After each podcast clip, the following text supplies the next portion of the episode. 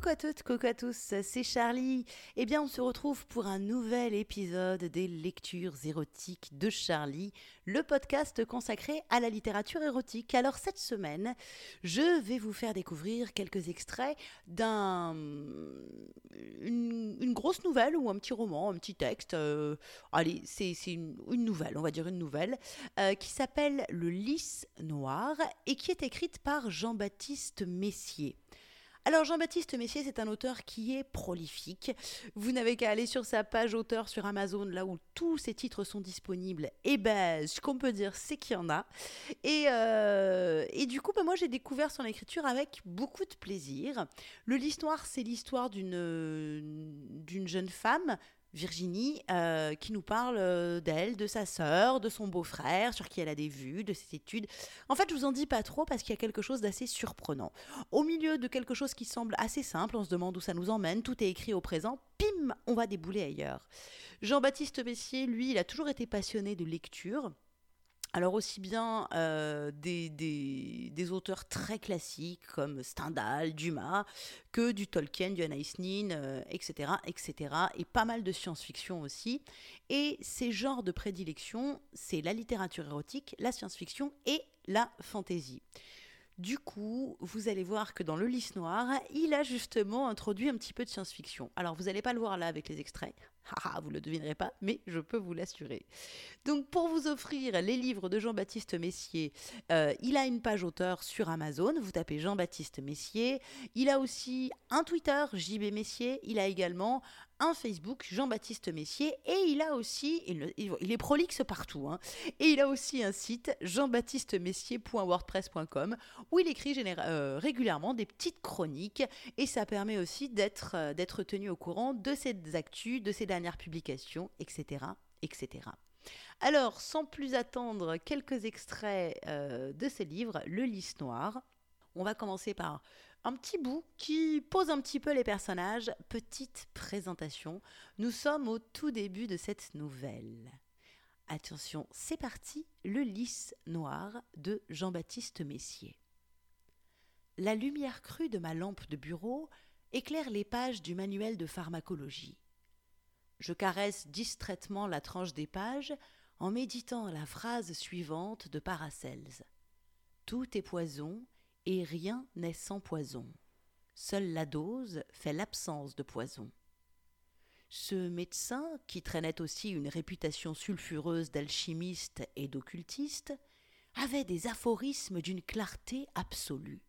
Même l'eau peut devenir poison si vous en avalez en trop grande quantité. À travers la cloison qui sépare ma chambre de celle de ma sœur, j'entends une conversation étouffée, dont la vibration basse et pleine de chuchotis me donne à penser que la discussion est intime et peut-être coquine. Éric, mon beau-frère, a bien du mal à contrôler la portée de sa voix, et de toute manière, tous les trois, depuis la mort accidentelle de nos parents, nous vivons dans une réconfortante intimité. Bien sûr, je fais mine de respecter leur lien amoureux, de ne pas m'immiscer ni d'être voyeuse. Mais en réalité, ce sont des rôles et personne n'est dupe. Ils savent bien que lorsqu'ils baisent, je participe à leurs ébats, au moins en les entendant, voire en les écoutant. Et cela m'excite la plupart du temps. J'aime concevoir Eric, un brin poivré sel aux yeux gris verts, qui pénètre ma frangine. J'aime rêver à son corps hâlé et musclé, ses fesses toutes blanches, et en fait je m'imagine très bien à la place de Paola, ma sœur, subir les assauts fougueux de mon beau-frère. Pour l'instant ils n'en sont pas encore arrivés à ce point, mais le murmure de leur discussion m'intrigue, en même temps qu'elle m'élance dans les reins et fait pointer mes seins. Car je sais que ce n'est qu'un prélude, et que la baisse viendra. En attendant, j'observe le sachet de thé qui infuse dans ma tasse. Je respire son odeur délicate et regarde le nuage de thé qui se propage dans toute la tasse pour colorer l'eau chaude de sa teinte brune. Avec Paola, nous partageons cette passion du thé. Nous n'hésitons pas à parcourir la capitale à la recherche de variétés spéciales, au goût raffiné. C'est l'un des rares points communs qui nous rapprochent, car autant Paola est de caractère solaire, à l'image de sa fausse couleur blonde, autant je peux être secrète et introvertie.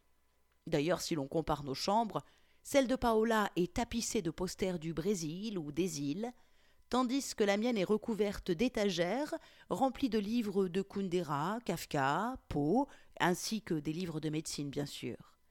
Ma sœur, du fait qu'elle est fondamentalement gentille, a tendance à faire confiance d'emblée.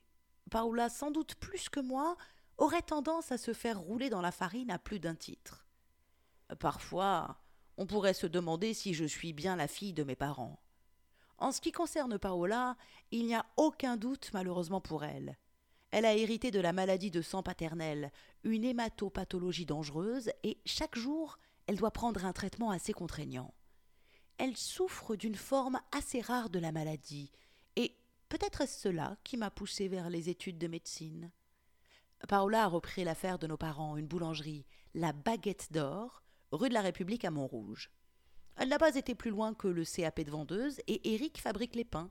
C'est donc un couple au four et au moulin, si je puis dire. Un employé vient s'adjoindre pour la production de succulentes pâtisseries. C'est vers trois heures du matin que la boulangerie sort de sa torpeur pour exhaler mille odeurs plus agréables les unes que les autres. Pâtes en train de lever, odeur de croissants chauds et de baguettes en train de cuire, effluves plaisantes qui viennent chatouiller mes narines, car j'ai pris le pli de me lever en même temps que mon beau-frère et de réviser mes cours dans la petite pièce qui jouxte l'atelier. Voilà, premier extrait, on pose le décor, on découvre les personnages, donc la narratrice, Virginie, sa sœur Paola, son beau-frère, très excitant, Eric. Et puis, bah voilà, euh, le, le, livre se déroule gentiment, on suit sa journée, on ne sait pas tellement où ça va, mais je vous assure, vous allez être surpris, il y a un petit switch à la fin. Alors là, on va passer euh, bien plus loin. Euh, en fait, elle a un professeur d'anatomie, Monsieur Duric, avec qui elle a des petits arrangements. Alors, voyons un petit peu de quelle nature sont ces arrangements. Petit bond dans le livre, on saute, euh, on est à peu près à la moitié du livre. Allez, c'est parti, deuxième extrait. Je vous lis donc un extrait du Lys noir, écrit par Jean-Baptiste Messier. Les talons de mes escarpins claquent dans le couloir. Je roule involontairement de mes hanches rondes. Je le sens aux regards appuyés de la jante masculine qui me croise. Du coup, je ne peux pas me retenir de me balancer encore plus et de me sentir la bombasse du coin. Foutu instinct incontrôlable. J'arrive au niveau de son bureau. Sur la porte à la fenêtre fumée est inscrit Monsieur Duric, professeur émérite. Ouais, je sais pas ce qu'il mérite, enfin si, je le sais. Je vais essayer de faire contre fortune bon cœur. Après tout, ces moments avec Pierre m'ont sévèrement excité et laissé complètement frustré. Je suis en feu. Avec un peu d'imagination, je toque. Entrez. Ah. Mademoiselle Meyer, je vous attendais. me dit-il avec un regard lubrique. Il ne m'a jamais appelé Virginie, sans doute que ça l'excite plus de se faire sucer par une demoiselle. Au lieu de me contracter sous son regard pervers, j'en accepte tout le vice. Je dois être bien mouillé. Monsieur Duric, Robert de son prénom, se soulève de son fauteuil et vient fermer la porte à clé. Je reste debout sagement. Je suis sûr qu'il apprécie cette attitude docile. Je salue Casper, c'est ainsi que j'ai surnommé le squelette en plastique, droit, debout, qui surveille la pièce de son regard vide. Pendant ce temps-là, Robert, tout à son affaire, pousse son fauteuil à roulettes de professeur émérite devant son bureau. Je baisse le haut de ma robe, révélant mon soutien-gorge en dentelle de tulle noire, bien rempli par mes seins. Robert s'assoit sur son fauteuil et me sourit. Sa bedaine me cache son entrecuisse, d'autant que ma vision est plongeante. Je ne hais point monsieur Duric. Au moins il assume ses perversions et fait en sorte de les satisfaire avec une volonté plaisante et sans irrespect. On est dans l'échange de bons procédés. Robert, j'aurais besoin du passe qui permet d'accéder à la morgue pour demain soir. Eh oui, moi je l'appelle par son prénom, chacun son plaisir. Très bien, jeune fille. Vous connaissez le tarif. Il écarte ses grasses cuisses habillées d'un pantalon en velours de vieux garçon. Je m'agenouille et ouvre sa braguette. Son ventre est si gros qu'il m'est malaisé de voir sa belle limace. Car Robert possède un membre qui pourrait rendre jaloux des jeunes hommes de physique plus agréable.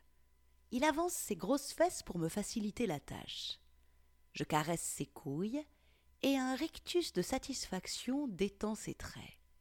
D'un coup, il retrouve un regard d'enfant. Il est tout à son bonheur et ça me fait plaisir. Plus rien n'existe que moi et les caresses que je vais lui prodiguer. Je saisis son pénis et le branle doucement. La limace se raidit et gonfle entre mes mains. Le gland violacé surgit du prépuce qui, sous l'érection, se retrousse. Merveille de la nature. Heureusement, Robert, le matin, se lave avec un gel douche parfum vanille puissant. Du coup, en faisant abstraction du reste, sucer devient un plaisir gourmand. J'approche mes lèvres du sexe bien tendu et le prends dans ma bouche tout doucement. Hum, c'est bon. Robert lâche un fort soupir de plaisir. Aucune inhibition, aucune résistance ne l'agite. Mes mains s'appuient sur ses hanches et ma bouche gobe le plus profondément possible son pénis. Au début, j'avais du mal, car mécaniquement, en touchant la glotte, cela donne envie de vomir. Mais j'ai appris à dominer ce réflexe. Robert, comme n'importe quel homme, adore quand je fais ça. Mon professeur s'incline vers moi pour retrousser ma robe sur mes fesses.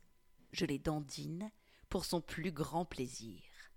Il se concentre sur son souffle, expire longuement pour ne pas venir trop vite dans ma bouche. Je sens pourtant son pénis qui enfle démesurément. Vas-y, Robert. Quant à moi, une envie d'autre chose commence à me traverser l'esprit, et mes reins, bouillants comme de l'eau sur une tôle surchauffée, sont affamés. Je le tête avec voracité. Robert râle de contentement. Il va lâcher son foutre. Je m'arrête. Robert, désappointé, prend ma tête dans sa main dans le but que je finisse mon travail. Mais non. Je me dégage énergiquement. Je me plie en deux, les coudes et avant-bras posés sur le bureau, dos cambré, postérieur relevé. Robert, finis-moi. Robert, bien sûr, n'a pas le choix.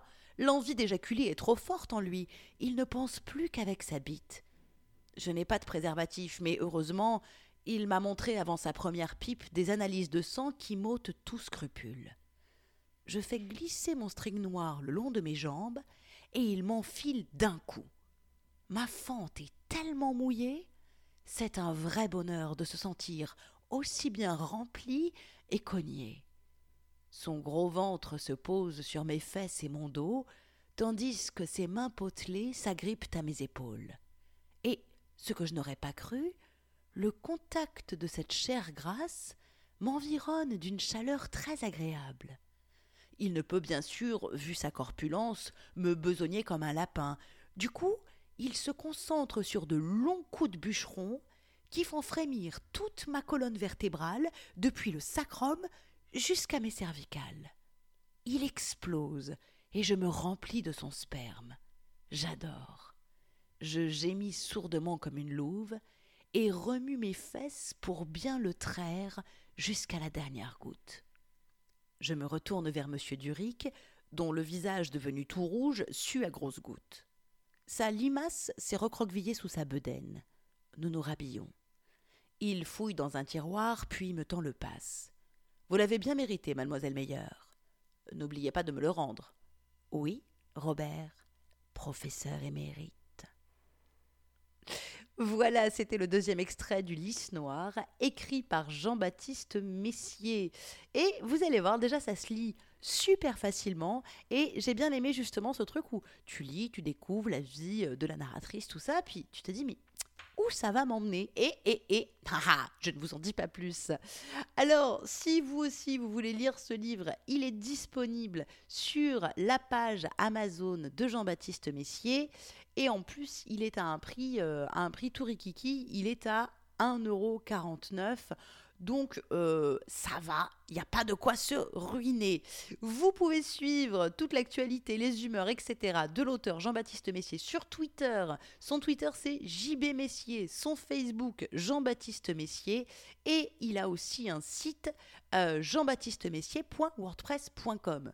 De toute manière, bien entendu, comme chaque semaine, quand je fais une lecture, j'écris en même temps un article qui accompagne le podcast sur mon site charlie-liveshow.com.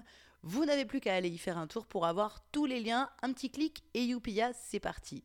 Et puis c'est aussi là que vous pouvez retrouver la totalité euh, des podcasts de lecture érotique. Et ben, ça fait quand même 3-4 ans euh, que j'en fais, donc ça commence à en faire à raison d'un par semaine il y en a, si je puis dire. Eh bien, ça y est, cette lecture est terminée, alors vous pouvez reprendre une activité normale. Et moi, je vous dis à la semaine prochaine. Ciao, ciao, ciao.